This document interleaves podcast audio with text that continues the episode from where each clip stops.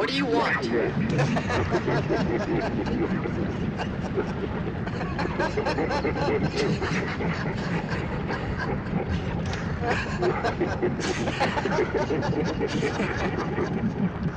What's so funny?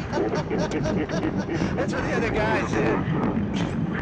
Who's the other guy? The guy who was driving that car back then. The guy who picked me up before you did. Was that him in the car? Yeah, sure it was.